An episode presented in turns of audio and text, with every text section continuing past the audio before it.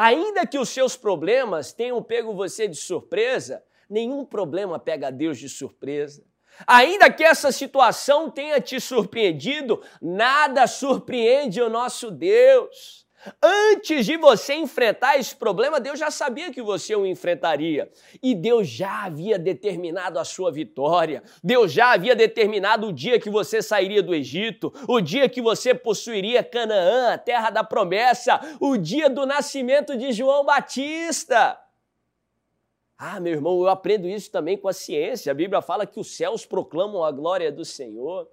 A Bíblia fala que a natureza, ela proclama, ela demonstra a glória do Senhor.